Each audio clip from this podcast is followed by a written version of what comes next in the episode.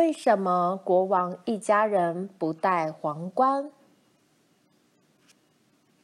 很久以前，挪威曾经先后受丹麦、瑞典统治长达数百年，直到西元一九零五年，挪威摆脱瑞典，宣告独立。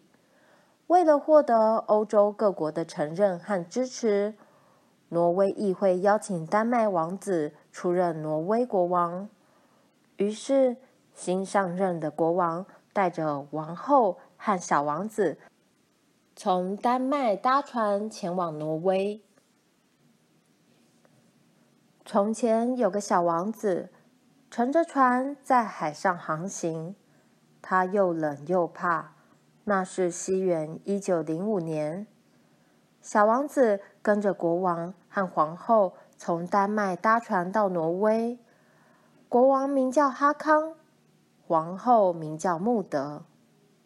小王子的原名是亚历山大·爱德华·克里斯提安·菲德列克，但是国王觉得这个名字太长了，而且跟挪威人的名字大不相同。如今他已是挪威的王子，因此国王决定改叫他奥拉夫。国王一家终于抵达克里斯蒂安尼亚。也就是现在的挪威首都奥斯陆，这是几百年来第一次有国王踏上挪威的土地。当天是十一月二十五日，码头上聚集了许多人，手里挥舞着挪威国旗，口中不断喊着“国王万岁”。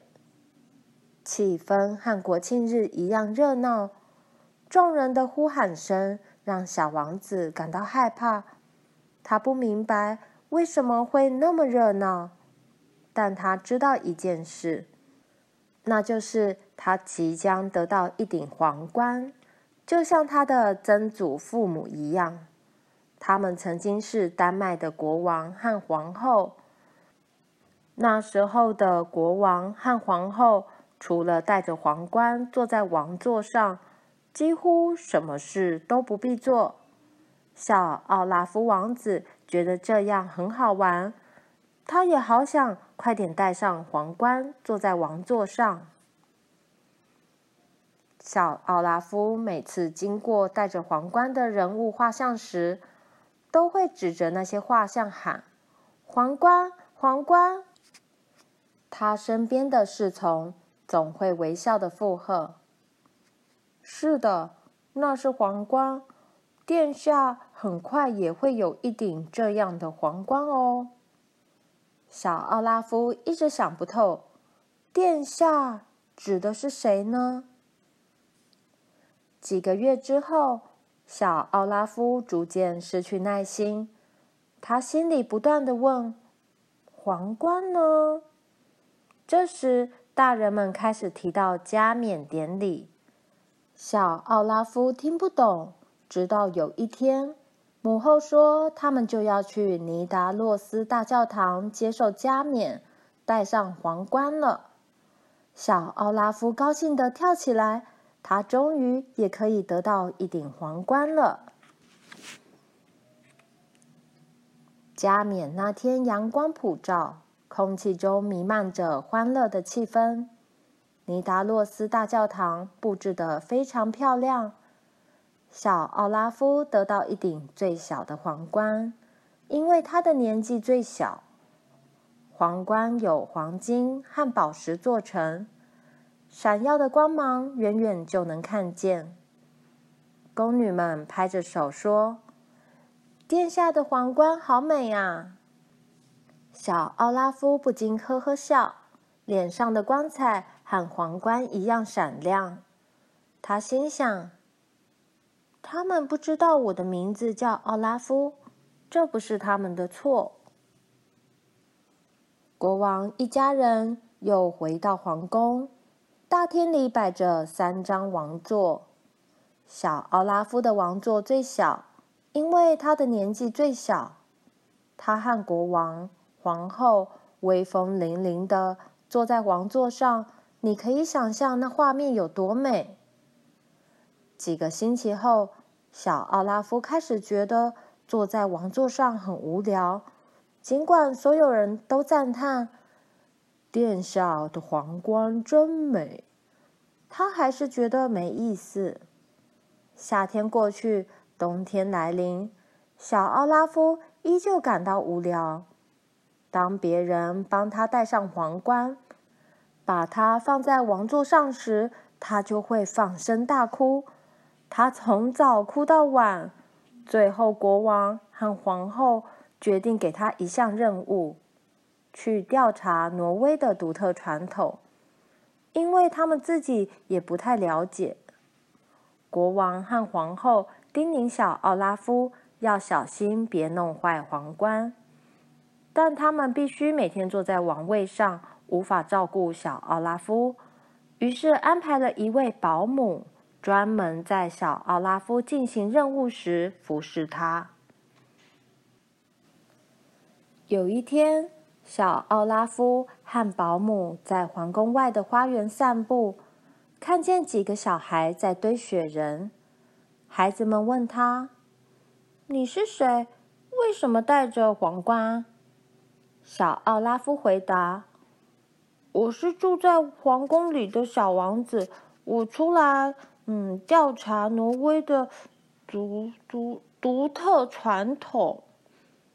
孩子们对他说：“不用查了，这就是挪威的传统。”保姆对小奥拉夫说：“殿下小心，别弄坏了皇冠。”小奥拉夫没有听见，他开始堆雪人。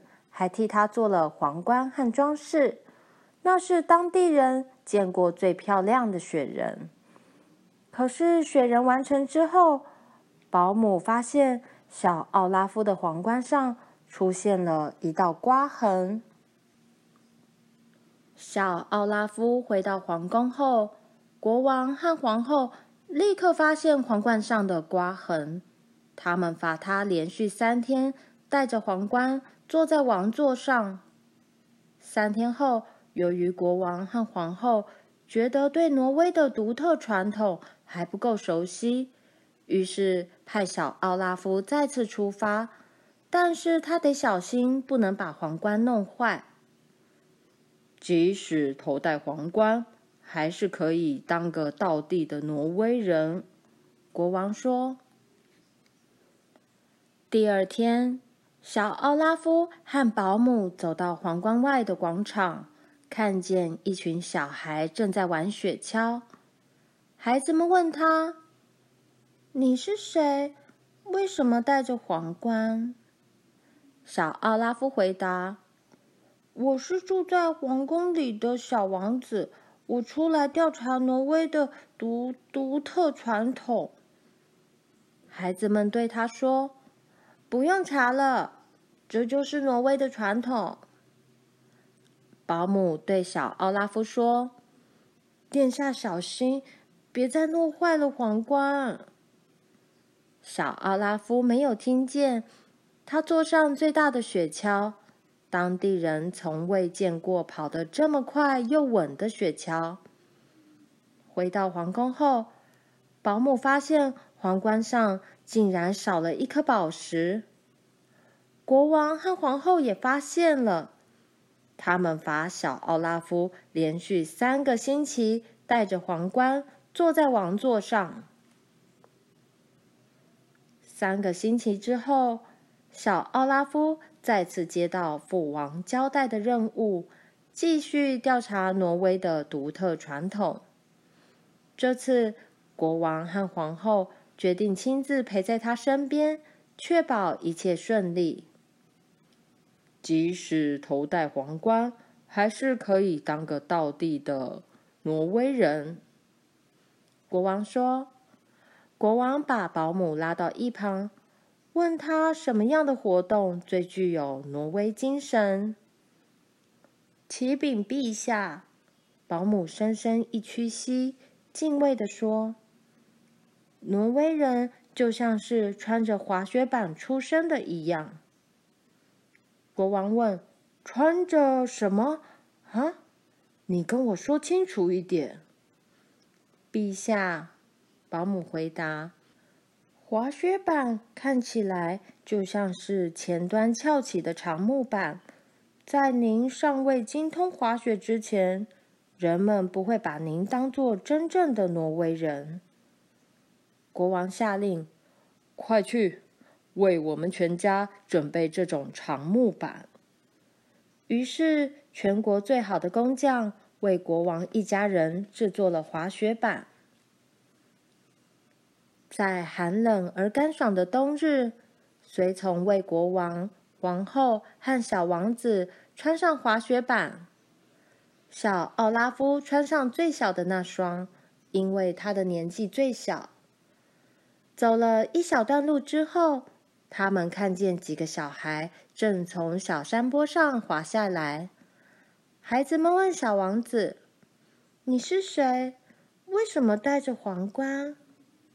小奥拉夫回答：“我是住在皇宫里的小王子，我出来调查挪威的独特传统。”孩子们对他说：“不用查了。”这就是挪威的传统。小奥拉夫急着从山坡上滑下去，保姆却按住他说：“殿下，如果冲下去，皇冠可是会整个摔坏，到时您可能得一辈子都坐在王座上了。”接着，保姆穿上滑雪板，抱着小王子，在他耳边轻声说。现在我们要做一件好玩的事。他们先前已经在皇宫里练习过许多次。小奥拉夫学会怎么穿滑雪板，用外八字走上坡路，还在皇宫舞厅练习滑下坡路。保姆拥着小王子起步往下滑，小奥拉夫兴奋地欢呼起来。他们滑得又快又好，当地人从未见过滑雪滑得那么好的王子。当他们滑到山脚下时，小奥拉夫头上的皇冠歪了。保姆赶紧在上坡前把他扶正。国王和皇后命令保姆也教他们如何稳稳地滑下山坡。保姆对国王说：“陛下。”万一碰坏您的皇冠怎么办？胡说！国王回答：“我的小王子做得到，我也可以。”保姆只好向国王和皇后解说，教他们该怎么微弯膝盖，用内八字步缓缓下滑，用外八字步走上坡，以及怎么刹车。国王和皇后。同时朝山坡下滑去，皇后发出尖叫声，但究竟是因为兴奋还是害怕，小奥拉夫无法分辨。可以确定的是，皇后真的尖叫了，她的长袍被风吹得像鼓起的气球一样。转弯的时候，皇后没做好动作，在松树下跌个四脚朝天。树上积雪纷纷落在他身上。国王一路滑到山下，却撞上一棵小树，双手双脚都卡在树枝上，大片积雪从树上掉了下来。他呼叫随从前来帮忙，随从连忙滑下山，但他们的滑雪技巧并不比国王高明，滑不到几公尺。全都东倒西歪的躺在山坡上，滑雪板和滑雪杖散落一地。当随从们好不容易站稳脚步，抖掉身上的雪时，忽然听到国王惊呼：“哦，我的皇冠呢？”哎，对呀，国王和皇后的皇冠到哪去了？哎，哎，怎么不见了？到哪去了？他们四处寻找，但是除了小阿拉夫头上那一顶，国王和皇后的皇冠都不见踪影。大家只好继续搜寻。几个小时后，当国王一家坐在皇宫的壁炉前享用第三杯热可可时，传来皇冠已经找到的消息。宫廷总管把皇冠呈到国王和皇后面前。可怜的皇冠已经被压扁，不但歪了一边，连宝石也掉了好几颗。宫廷总管说：“如果陛下允许，小的建议，可不可以不要再踏上那种木板了？”胡说！国王回答：“刚才跌那一跤，才让我开始对挪威的传统有点了解呢。想要成为最道地的挪威人，我们就该像所有的挪威人一样，能够稳稳地站在滑雪板上。你去给我找出解决办法来。”宫廷总管鞠躬退下后。一边摇头一边想，一定是太多冷空气，害国王昏头了。他随后召集了宫里所有臣仆，开了三天三夜的会。到了第三天晚上，宫廷总管高兴地回到国王面前，他得意极了，因为他想到一个很好的解决办法。国王。王后和小王子带着修理好并且擦得晶亮的皇冠，坐在王座上等候着呢。呃，陛下，宫廷总管说，众臣们斗胆建议，呃，把皇冠放在尼达洛斯大教堂展示吧。哎，这样国王、皇后和王子。就可以尽情的当挪威人，而不必担心把皇冠弄坏了。国王满意的拍拍手，他认为这真是个好主意呀。但是小奥拉夫却感到难过，因为他想把皇冠留在身边。皇后弯下身对小奥拉夫说：“你知道吗，小家伙？”皇冠戴在头上只是为了好看。你要是心中能够时常想到皇冠，那才真正有意义。那天之后，国王一家人无论是坐在王座上或去任何地方，他们都把皇冠放在心中，而不是戴在头上。那些皇冠被送往尼达洛斯大教堂展示。直到今日，故事最后，哈康国王、穆德皇后和奥拉夫小王子终于变成滑雪高手。小奥拉夫长大后被称为奥拉夫王子，他曾在奥斯陆的滑雪跳台创下三十三公尺远的个人纪录。他的皇冠没戴在头上，还真是一件好事呢。小朋友，为什么国王一家人不戴皇冠的作者玛塔·路易斯公主是当今挪威国王哈拉尔五世的掌上明珠？人们称她为玛塔公主。在玛塔公主成长的过程中，她曾听过许许多多有关王子和公主的童话故事，但那些故事没有一个是真实发生过的。当公主和小朋友在一起时，他们常会好奇地问：“为什么公主不像童话故事里或大家所熟悉的皇家人物照片一样，头上戴着皇冠呢？”